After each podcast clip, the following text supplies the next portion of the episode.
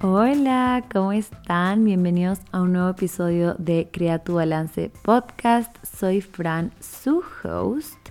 Y para que tengan una imagen visual, les cuento que literalmente estoy en pijama, acostada en mi cama, domingo de noche, el día antes de que sale este podcast, un par de horas en verdad antes de que salga el podcast. Y nunca había grabado así, como que acostada en la cama, pero hace un montón de frío. Y dije, ¿por qué no? Así lo hacemos como literal una conversación entre amigas, acostada, solo conversando. Y, el tema de hoy está bueno. En verdad que es algo que sí quería hablar hace un rato y es sobre el tema de por qué decidí estudiar nutrición slash la verdad sobre estudiar nutrición. Sé que hay muchas personas que eh, me siguen o que me escuchan por aquí que también estudian nutrición o que quizás quieren estudiar nutrición y a veces me preguntan sobre cómo es la carrera y si es que es difícil y cómo son las clases. Y en verdad que sí tengo un podcast dedicado a ese tema, creo que se llamaba La verdad sobre estudiar nutrición, algo así. Y ahí sí les cuento como que todo el detalle de un poco de la malla, de las clases que tuve que tomar, un poco de, la, de los mitos o de las cosas que se piensan que es la carrera versus lo que realmente es la carrera. Pero ese capítulo lo puse como a inicios de este año y hay cosas nuevas que quiero agregar a esa como lista. Eh, y no es tanto así como en, en con respecto a la malla o al currículum, digamos, de las clases, sino un poco más sobre la perspectiva, sobre cosas que me enseñan en las clases que me han puesto a cuestionar ciertas cosas. Así que vamos a hablar un poquito sobre eso. Y como les contaba en el primer capítulo de esta temporada, estos capítulos son mucho más como de conversar y chismosear y igual tratar de sacar como un tipo de aprendizaje. Pero en verdad el capítulo de hoy es más como yo contándoles mi experiencia con la carrera y si es que tú también me quieres estudiar esta carrera tal vez te pueda servir lo que te voy a contar. Así que comencemos. A ver, primero creo que sería importante hablar sobre por qué decidí estudiar nutrición así, por qué me metí en este mundo. Y en verdad que fue algo que surgió de a poco. Primero tuve estas ganas de aprender un montón sobre la nutrición. Me parecía tan interesante, pero al mismo tiempo no estaba convencida de cómo estudiarlo como carrera. Incluso hay un video que es súper chistoso porque e, es un video en YouTube que yo subí como de preguntas y respuestas. Y alguien me preguntó como, ¿estudiarías nutrición? Y yo dije no, así dije 100% no.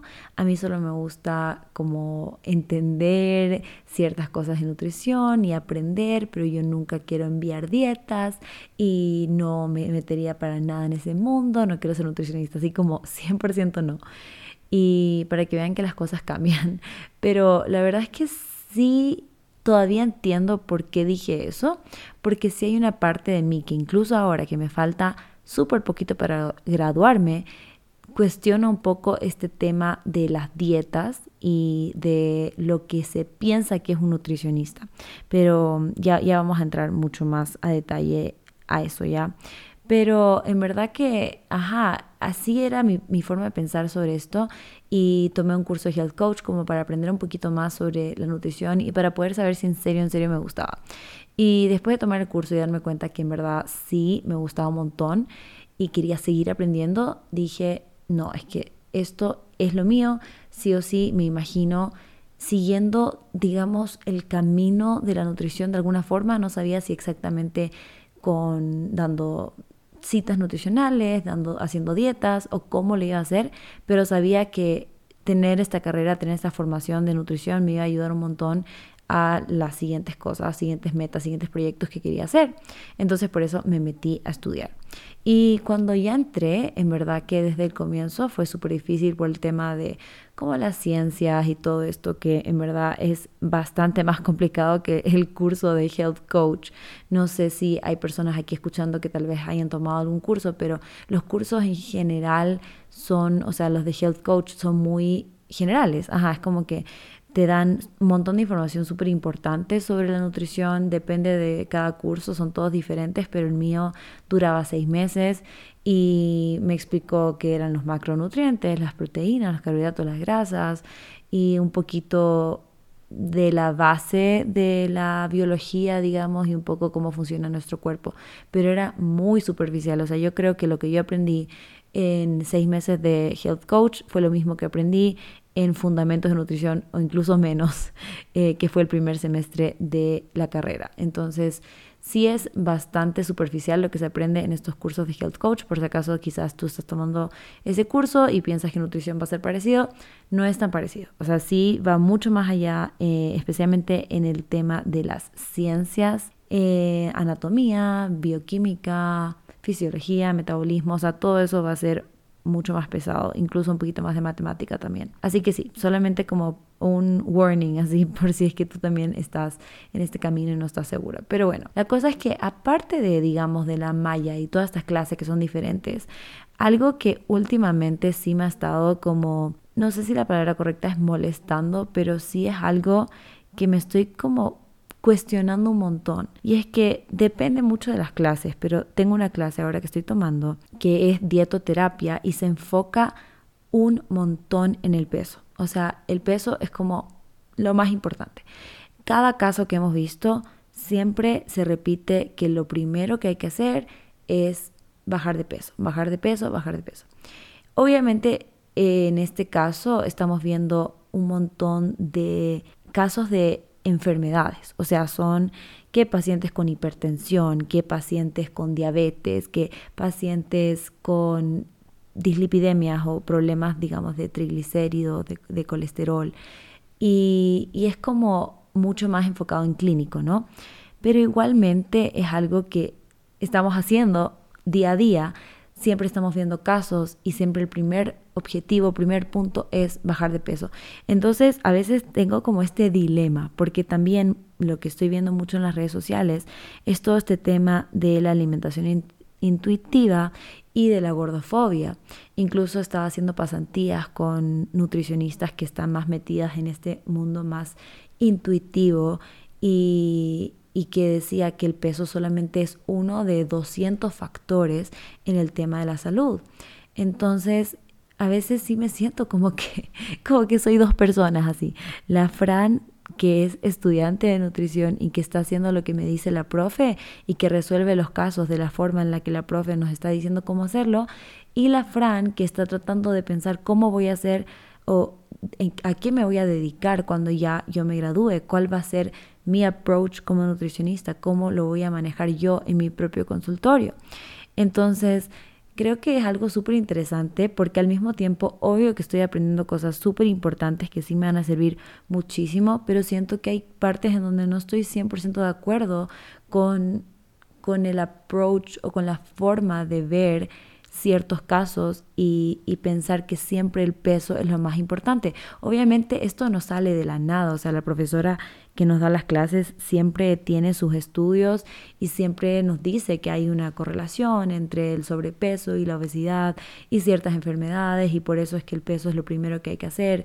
Pero también he visto y escuchado estos otros casos de estas otras nutricionistas que tienen este, em, este enfoque más holístico, intuitivo, en donde se ve que realmente hay otros factores, no solamente el peso, que van a ayudar también a disminuir estos riesgos de enfermedades. Entonces, sí creo que algo que me estoy llevando de todo este aprendizaje es que es súper importante, sí, aprender, escuchar, estudiar, porque al final del día estos profesores saben muchísimo, tienen mucha experiencia, eh, han estudiado un montón y es súper importante tomar y aprovechar la experiencia que, se tiene de poder estar estudiando, pero al mismo tiempo no quedarse 100% en eso. Darse cuenta que al final del día no hay una persona que lo sabe todo, especialmente en el tema de ciencias y tema de nutrición, ya que siempre hay nuevos estudios, siempre están saliendo nuevas evidencias de, de nuevas, nuevas formas de alimentación o, o de simplemente estudios que se hacen. Entonces, aprender a informarse también por tu propia cuenta, darte ese tiempo para poder investigar sobre los temas que a ti te interesan y no simplemente llevarte la opinión o el pensamiento de una persona, sea quien sea. Obviamente, como les digo, hay que respetar un montón la información que te dan los profesores porque, o sea, sí saben muchísimo, pero al mismo tiempo tampoco es que tienes que cerrarte a que, ah, bueno, mi profe dijo esto, entonces esto es esto y chao. Incluso nuestra profesora siempre nos decía, la de anatomía, que es doctora, nos decía, yo nunca quiero que ustedes digan, ah, esto es porque ella dijo, o sea, porque mi profe de anato me dijo, entonces es así. Ella decía que por favor nunca la vida la citen a ella, sino que a los estudios, que nosotros nos sigamos informando. Ella siempre nos decía eso. Y ella también era una de las profesoras que siento que es la más actualizada en todo, así, hasta que la dieta keto, que el ayuno intermitente. Ella siempre está leyendo todo, todo, toda la información. Pero igualmente se basa mucho en los estudios que tienen más tiempo. Entonces creo que eso es algo súper importante para, para también empezar a formarte como la nutricionista que tú quieras ser y no necesariamente ser como lo que te está diciendo la profe que tienes que ser, sino que tomar ese aprendizaje, obviamente utilizarlo, pero al mismo tiempo combinarlo con lo que tú crees y lo que se siente auténtico para ti. Y, eso también me pasó justo ahora que fuimos la semana pasada a hacer unas charlas eh, nutricionales en un en un espacio laboral fuimos y, hablamos sobre el azúcar y sobre cómo eh, un poco de los peligros del abuso del azúcar, hablamos de los edulcorantes, hablamos de los carbohidratos, que son los carbohidratos simples, carbohidratos complejos, y en verdad estuvo súper cool, o sea, eso también fue algo que me gustó un montón y, y sí me gustaría seguir haciendo esto de la educación nutricional, que quizás puede ser mediante cursos, masterclass, como tratar de explicar un poco más cómo leer una etiqueta nutricional, cómo armar un plato saludable, todas estas cosas que en verdad todo el mundo puede hacer y tiene que hacer en su día a día y poder ayudar un poco con ese, ajá, en ese sentido, que estuvo súper interesante porque justo todas las personas en la charla se notaban que estaban súper interesados y tenían un montón de preguntas, o sea, incluso no nos alcanzó el tiempo porque teníamos un tiempo limitado, pero sí, sí hay un montón de preguntas que las personas tienen sobre, sobre cosas básicas de nutrición, entonces cosas que sí podría ayudar y podría informarles, entonces me gustó muchísimo. Pero algo que no me gustó tanto fue que después de dar la charla tuvimos que hacer como un mini diagnóstico nutricional a cada una de las personas, eran 40 personas. Y, diagnóstico nutricional me refiero a que teníamos que medirlos, pesarlos y darles su IMC. El IMC es el índice de masa corporal que es una fórmula ya, es una fórmula que es el peso de la persona dividido por la talla en metros, el peso en kilos, dividido por la talla al cuadrado. Em, la talla al cuadrado en paréntesis, por si acaso. bueno, lo pueden buscar en internet también si quieren saber cuál es la fórmula exacta. Pero bueno, entonces esto es algo que nosotros, o sea, y que también es lo que les digo de dietoterapia, esto es como número uno, si tenemos un caso, lo primero que hay que hacer es sacar el IMC. Y si ustedes también siguen a nutricionistas que hablan sobre la gordofobia, que son nutricionistas no peso centrista, también se dice, eh, lo primero que dicen es que la fórmula de IMC está obsoleta, que es algo que en verdad se hizo hace un montón de años, que fue probado en un cierto tipo de persona, cierta raza, cierto, digamos, altura, peso, todas estas cosas, y se tomó ese número como normalidad, pero que ya no se debería utilizar. Pero es lo que estamos usando, o sea, es lo que sigo usando en la universidad y lo que teníamos que usar en este día. Y la razón que no me gustó fue porque, bueno, lo hicimos súper rápido, teníamos como menos de un minuto casi que con persona, eh, con cada persona, entonces lo hicimos rapidísimo, estábamos justo yo con otra compañera, mi otra compañera era la que estaba haciendo el peso y la talla y yo estaba anotando y calculando el IMC. Teníamos que pasarles un papelito a cada una de las personas y como que ahí podían ver su estado nutricional, digamos. O sea, yo tenía que poner su peso, su talla y su IMC. Y cuando yo veía, porque el rango normal de normo peso, se dice, de IMC es de 18.5 a 25 kilogramos divididos por metro, metro cuadrado. Entonces, cuando alguien estaba sobre 25, se dice que es sobrepeso, y si alguien está sobre 30, se dice que es obesidad, y sobre 35 se dice obesidad tipo 2, sobre 40 se dice obesidad mórbida. Entonces, la verdad es que no me gustó para nada porque, por ejemplo, había una chica que la pesamos, la medimos y salió su IMC 28. Entonces yo puse 28, le pasé el papelito y como que no quería decirle nada más. Y yo como que ya, gracias, acá está tu información. me dice, no, no, no, pero ¿qué significa? Y yo, eh, o sea, está un poco sobre el valor normal, pero, o sea, como que no, es que le juro, no quería, no quería decir nada porque yo decía, a ver, está sobrepeso, pero la verdad es que no quiero preocuparte, no quiero que pienses que porque este número está más alto de lo que se dice que es normal, significa que no sé, que estás mal o que hay algo mal contigo si yo no sé, yo no sé porque no, está, no he conversado contigo, no sé cuál es tu forma de alimentarte, no sé cómo es tu día a día, no me has dicho si haces actividad física, no sé cómo están tus niveles de colesterol, no sé cómo están tus niveles de hemoglobina, no sé nada de ti, solo tengo tu peso y tu talla y ahora tengo que decirte que estás sobrepeso. Entonces como que eso fue algo que en serio yo decía, no me gusta, no me gusta esto de como que solamente estar basándome en un número. Entonces eso fue más lo que me traté de, decir, de decir que este solamente es, es, un valor, pero la verdad es que tendríamos que conversar mucho más, tendría que hacerte preguntas sobre tu alimentación y sobre tu ejercicio y tendríamos que ver un poquito más allá. Eh, cómo es día y quizás hacer exámenes de sangre. O sea, hay muchas más cosas, pero también es difícil porque las personas a veces solo quieren que, les digan como que estoy bien o estoy mal, pero no es tan simple. O sea, no porque tu IMC esté un poquito más alto significa necesariamente que estás mal o que estás bien. O sea, en verdad es solamente un número. Entonces, ese tipo de cosas como que solo me puse a pensar como, en verdad yo no quiero ser así. Cuando sea nutricionista, quiero, o sea, y también acá viene otro dilema, porque eh, en cuanto a la alimentación intuitiva, o por lo menos la pasantía que yo estaba haciendo con esta nutricionista, ella no pesa para nada, ella no, no envía dietas para nada, eh, ella solamente te enseña un poco sobre los tips de alimentación y como que te hace más educación nutricional, ¿no?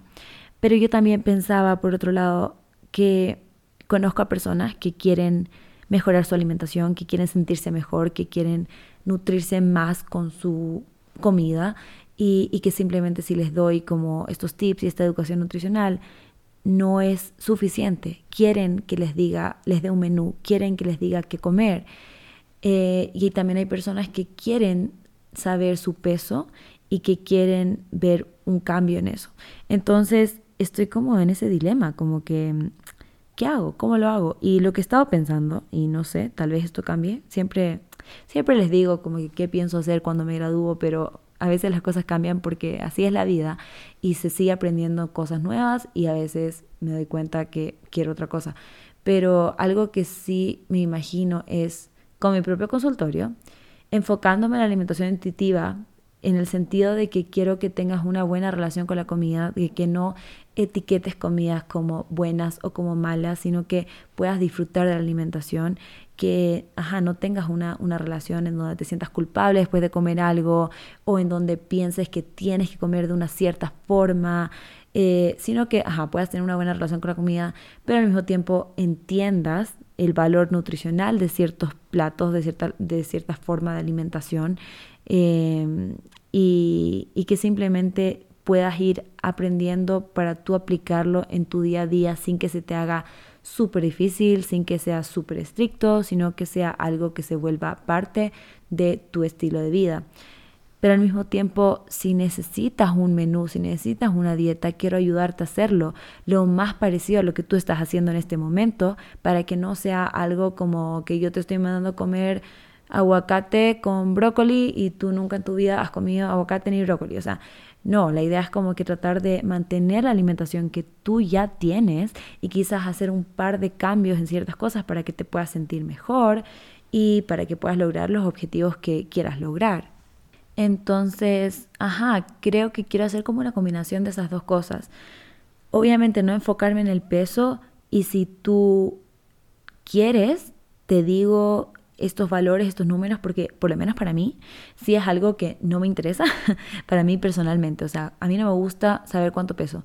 Yo sé que ese número todavía es un trigger para mí. O sea, cuando yo sé cuánto peso, como que tengo un número en mi mente en donde yo quiero que sea menor que ese número y es irracional. O sea, no tiene sentido. Es algo que simplemente yo escucho un número y digo, ay no, eh, peso mucho.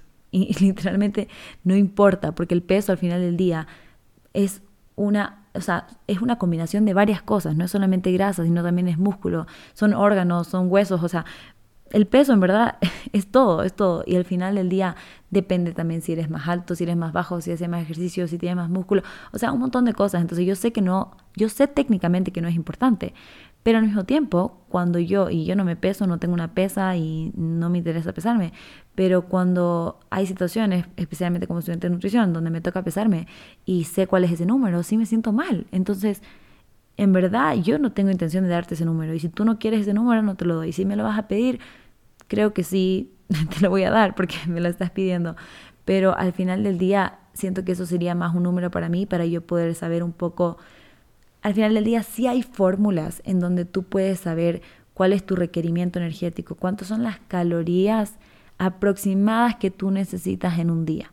Entonces, si llega una persona que me dice que quiere bajar de peso, yo necesito sacar ese porcentaje, necesito sacar, hacer esa fórmula para poder saber cuánta, cuántas calorías necesita tu cuerpo. Y si es que quieres estar en un déficit calórico, quieres bajar de peso, poder saber cómo ajustarlo, sin que pases hambre, sin que tengas que restringirte, sino que te hago esos sustitutos pequeños para que pueda entrar en ese requerimiento calórico. Entonces, sí quiero poder hacer eso porque hay personas que, que tienen esa meta de bajar de peso o no necesariamente bajar de peso, pero quieren bajar su porcentaje de grasa y quieren verse más definidos y es una meta que tienen y yo creo que es válido 100% si tú quieres cambiar la composición de tu cuerpo, siento que es algo que para muchos puede ser súper importante. Para otras personas quizás lo que les interesa es más bajar sus niveles de colesterol o triglicéridos y también lo podemos hacer. Y, entonces creo que es súper importante como aceptar un poco la opinión de diferentes personas y no presionar tanto con digamos con estas estos otros aspectos como por ejemplo alguien que simplemente quiere mejorar su calidad de vida, quiere sentirse mejor, quizás quiere bajar sus niveles de, de colesterol o lo que sea, y no necesariamente tengo que decirle su peso, sino que yo te ayudo, yo te digo cómo lo puedes hacer, vamos a ver qué sustitutos podemos hacer en ciertos alimentos que estás comiendo y, lo hacemos perfecto sin necesidad de meternos en el peso ni nada más allá. Entonces creo que eso va a ser mi, enfoque, o sea, eh, personalizado, individual, dependiendo de cada persona, que aplicar todo lo que estoy aprendiendo en la universidad y fuera de la universidad y tratar de ver cómo puede aplicar mejor para ti. Entonces creo que eso, ajá, eso va a ser un poco cómo yo me veo desde ahora haciéndolo. Y sí creo que quiero abrir mi consultorio físico aquí en Quito y, también tener consultorio o bueno, citas online, porque sé que muchas personas que, me escuchan y que me, me, siguen en Instagram no vienen acá y quizás sí quieren tener citas también conmigo, entonces sí quiero tener esa opción de también tenerlo online. Así que estoy súper emocionada, en verdad, literal, falta súper poco. O sea, ya en mayo voy a ser nutricionista y no lo puedo creer. Me parece una locura, pero estoy demasiado emocionada y demasiado feliz. Así que eso con respecto al tema de qué voy a hacer o qué creo que voy a hacer. Y también quería contarles otra cosita que me parece súper cool, que les estaba hablando justo de este tema de la educación nutricional, pero un poquito parecido y un poquito diferente em, es este tema de que una de mis profesoras, que justo es la directora de la carrera de nutrición, eh, la acaban de cambiar, entonces ahora ella es la directora, eh, me pidió dar una clase, que yo me sentí como, ¿what? Así como súper halagada. Halagada se dice, un halago. Ah, bueno, me sentí súper bien de que me pidió esto.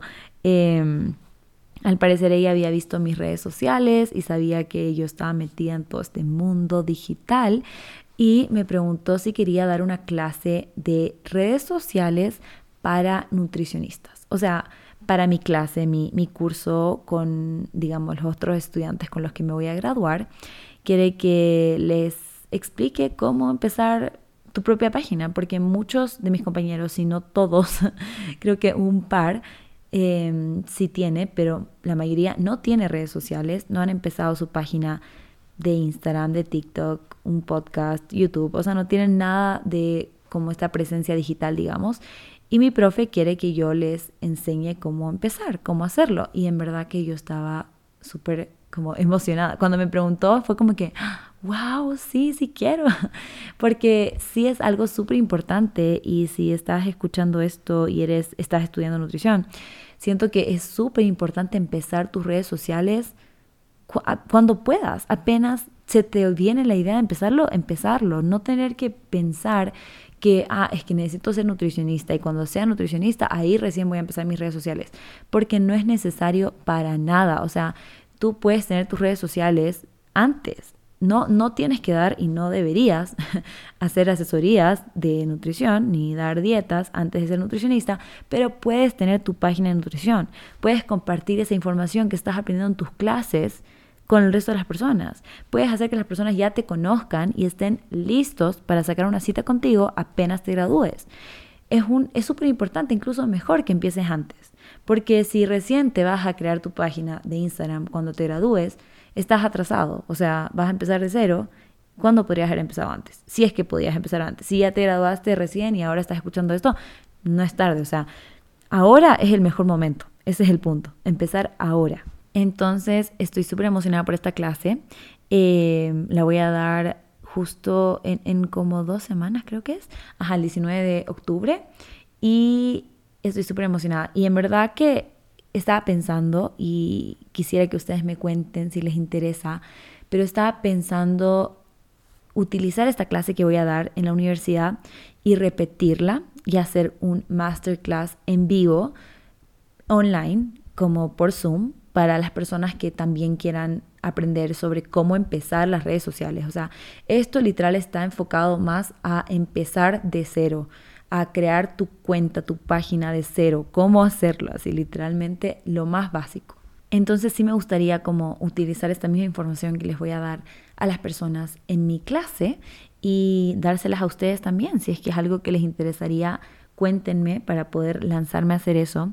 Y también voy a, bueno, primero ver qué tal me va con, mi, con mis compañeros y ver su feedback para ver qué podemos cambiar, agregar, si hay algo que faltó o si hay un tema que querían que hable un poquito más. En verdad va a ser una clase súper interactiva. Quiero que sea literalmente ellos mismos que estén participando, que estén pensando, eh, dependiendo de cuál va a ser su nicho, qué tipo de contenido podrían crear. Quiero Obviamente les voy a estar dando un montón de información, pero también quiero que sea súper interactivo. Por eso creo que sería cool hacerlo en vivo por Zoom cuando lo repita, si es que lo repito, eh, con ustedes. Así que estaría súper cool eso. Y, bueno, el último tema que quería hablar, porque ya les dije que estos capítulos van a estar un poquito más cortitos, eh, era sobre ya como el estrés y los tips de estudio. Porque este semestre ha sido difícil, no les voy a mentir, ha sido bien difícil porque es primer semestre después de la pandemia que volvemos 100% presencial.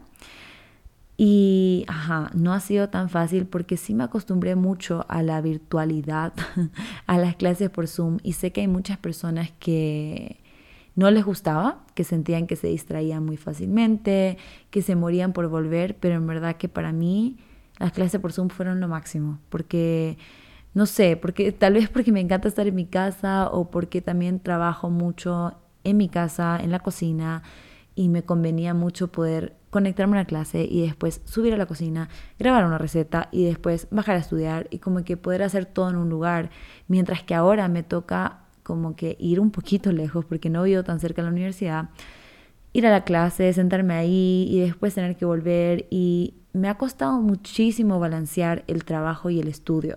A pesar de que en el episodio anterior les estaba hablando sobre este tema las prioridades y que es súper importante tener las prioridades claras y no tratar de hacer todo a la vez, tengo estas dos prioridades del trabajo y el estudio que no puedo dejar, como que no puedo bajar una más que la otra, o sea, las dos son súper importantes para mí.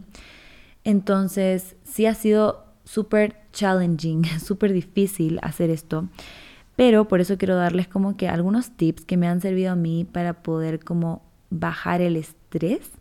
Y no soy experta para nada en esto porque ha sido difícil y sigue siendo difícil. Pero igualmente, les voy a decir también para recordarme a mí misma cuáles son.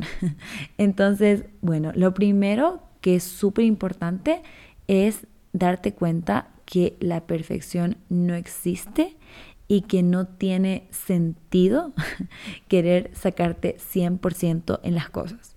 No tiene sentido, en verdad. O sea, porque tú puedes pensar como, no, pero Fran, obvio que sí tiene sentido porque así soy la mejor o no sé, así demuestro que aprendí un montón. Pero no necesariamente, hay muchas veces en donde sí aprendiste mucho, donde sí sabes mucho, pero no necesariamente sacaste un 100% y no pasa nada. Y eso es lo que me tengo que seguir recordando día a día, que no no es una competencia, no tengo que ser mejor que nadie, no importa lo que digan los demás o lo que piensen los demás, sino que estar en saber y estar segura de ti misma y de tu conocimiento. Y saber que estudiaste, saber que hiciste tu mejor esfuerzo, pero que al mismo tiempo una nota no te define. Y ya quitar esa presión sobre la nota te ayuda muchísimo, porque ya te sientes mucho más aliviado. Es como que, bueno, o sea, voy a estudiar lo que más pueda y ya, ahí ya, ahí ya está el éxito. Cuando ya estudiaste todo lo que tenías que estudiar, ya está el éxito. Ni siquiera tienes que esperar a la nota o a ver qué tal estuvo, qué tal te fue, porque si ya estudiaste y ya entendiste la materia, eso es lo único que importa. Obviamente, sí importa que pases la clase, pero si es que entendiste la materia y estudiaste, lo más probable es que sí vas a pasar la clase. Quizás no necesariamente con un 100%, pero sí vas a pasar la clase porque entendiste la información. Y a menos a que tu profesora haga unos exámenes súper tricky y como que, ajá, como ahí con esas preguntas capciosas, eh, deberías pasar la clase. Quizás no con esa nota perfecta, pero no necesitas esa nota perfecta. Ese es como el primer tip que creo que es súper importante y que a mí me ha ayudado muchísimo. El segundo tip que tengo es que no te pongas 100% enfocada solamente en el estudio. A pesar de que es mucha materia y que a mí me pasa muchísimo porque a veces digo, a ver, no, tengo que estudiar todo el día porque en serio no voy a alcanzar porque es demasiada materia y entonces no puedo ver a mis amigos, no puedo salir a almorzar con ellos, no puedo salir a un brunch con ellos, no puedo salir al cine con mi novio o lo que sea, no puedo hacer nada de esto porque estoy a full justo me pasó en este caso del concierto de Daddy Yankee, que yo sí estaba como que, bueno, por si acaso no, no vieron, yo subí un montón de historias y también un video eh, a YouTube sobre el concierto de Daddy Yankee, así que pueden ir a verlo allá porque estuvo increíble y en verdad que creo que vale la pena ver esos videos, les grabé un montón, así que, bueno, en verdad lo grabé para mí, pero se los compartí, así que pueden, pueden ir a ver eso, eh, pero justo me tocó que el día siguiente del concierto tenía un examen y mi primer instinto fue como que no, no, no, o sea, no puedo ir al concierto, vendo las entradas así. Pero justo como que, no sé, o sea, me di cuenta que era algo que yo quería, o sea, yo compré estas entradas en marzo y el concierto fue ahora en octubre. Y no iba a dejar esto solamente por un examen, o sea, fue como que no, no, no, no, yo voy al concierto porque voy al concierto. Traté de organizarme para poder estudiar antes y traté, traté de hacerlo mejor que pude. Obviamente no alcancé a estudiar hasta el último momento porque me fui al concierto, pero valió la pena al mil por ciento, al mil por ciento. O sea, literalmente esto me enseñó que para cuando tenga exámenes voy a poner un plan, literalmente, el día antes del examen. porque, a ver, les explico por qué.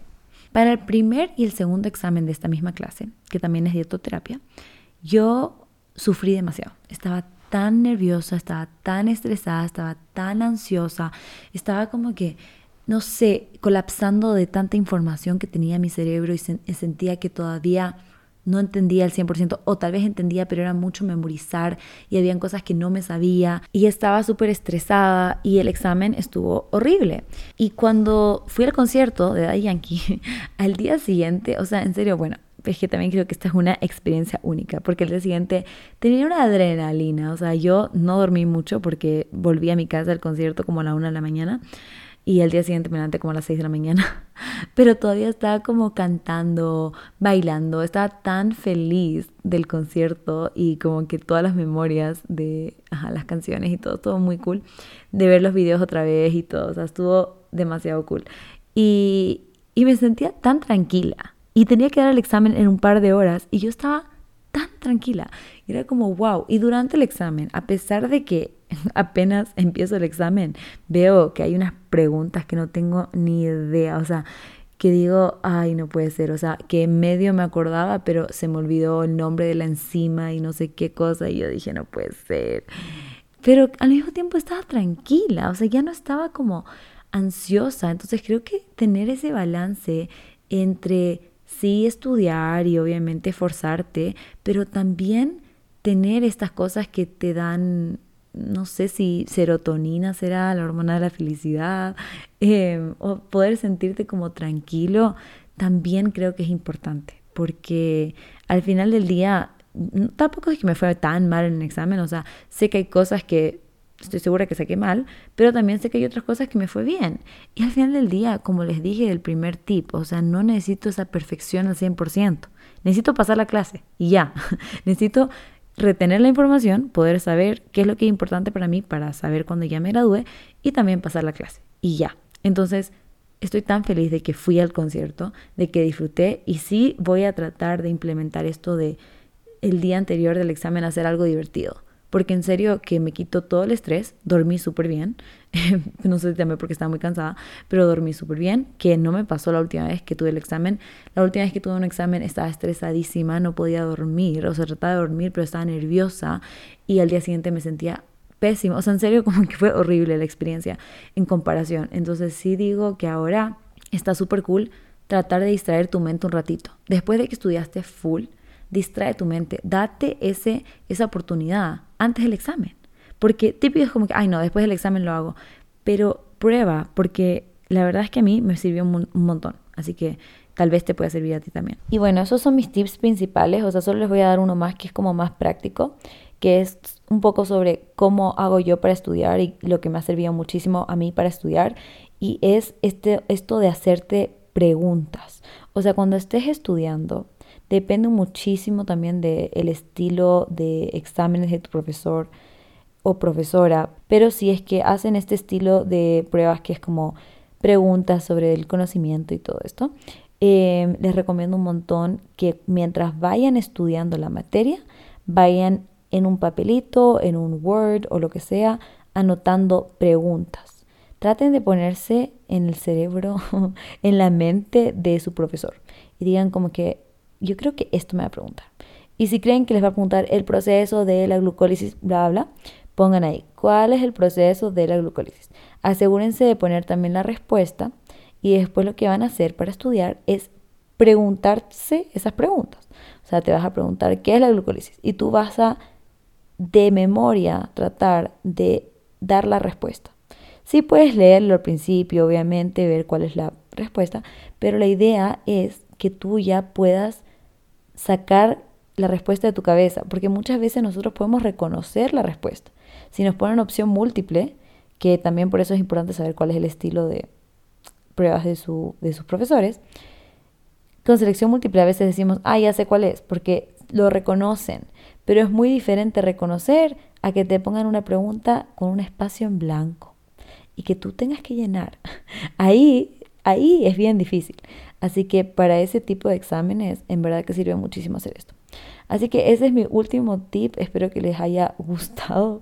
Eh, y justo igual les subí un video a YouTube que es mucho más específico sobre cómo hago este, este último tip que les di, o sea, sobre cómo estudio, cómo hago estas preguntas, cómo tomo los apuntes y todo eso está súper detallado en un video de YouTube, creo que se llama Tips Studio, algo así. Así que ahí lo pueden ir a ver. Pero espero que les haya gustado este episodio. Yo sigo acá acostada en mi cama y literal podría seguir conversando con ustedes, pero ya lo voy a dejar hasta acá porque creo que ya toqué los temas que quería tocar. Igual si tienen cualquier pregunta o cualquier sugerencia de temas o si es que quieren que hable un poquito más sobre esto, sobre alguno de los temas que hablé hoy, pero más en específico, más en profundidad, escríbanme y también asegúrense de darle las estrellitas al podcast. Eh, algunas personas me han preguntado cómo se hace esto y bueno, depende de dónde estás escuchando el podcast, pero usualmente creo que la mayoría escucha de Spotify. Ahí mismo arribita está la opción de poner las estrellitas. Justo debajo de mi perfil, del nombre del podcast, ahí mismo hay unas estrellitas, así que vayan ahí, le ponen cinco estrellas si es que les gusta. Em, y también creo que pueden dejar un mensaje si es que lo hacen por Apple Podcast. Así que también estaría súper cool leer sus mensajes sobre lo que piensan del podcast. Y si no, solo escríbanme por interno. Yo también siempre les estoy, siempre estoy leyendo y tratando de contestar los mensajes. Así que escríbanme por ahí que me encanta ver que, que les guste el podcast. Porque como les decía también en el episodio anterior, siento que es un espacio mucho más íntimo y mucho más como de amigos. Así que eso y bueno, voy a terminar acá el capítulo. Espero que les haya gustado y nos vemos el siguiente lunes. Bye.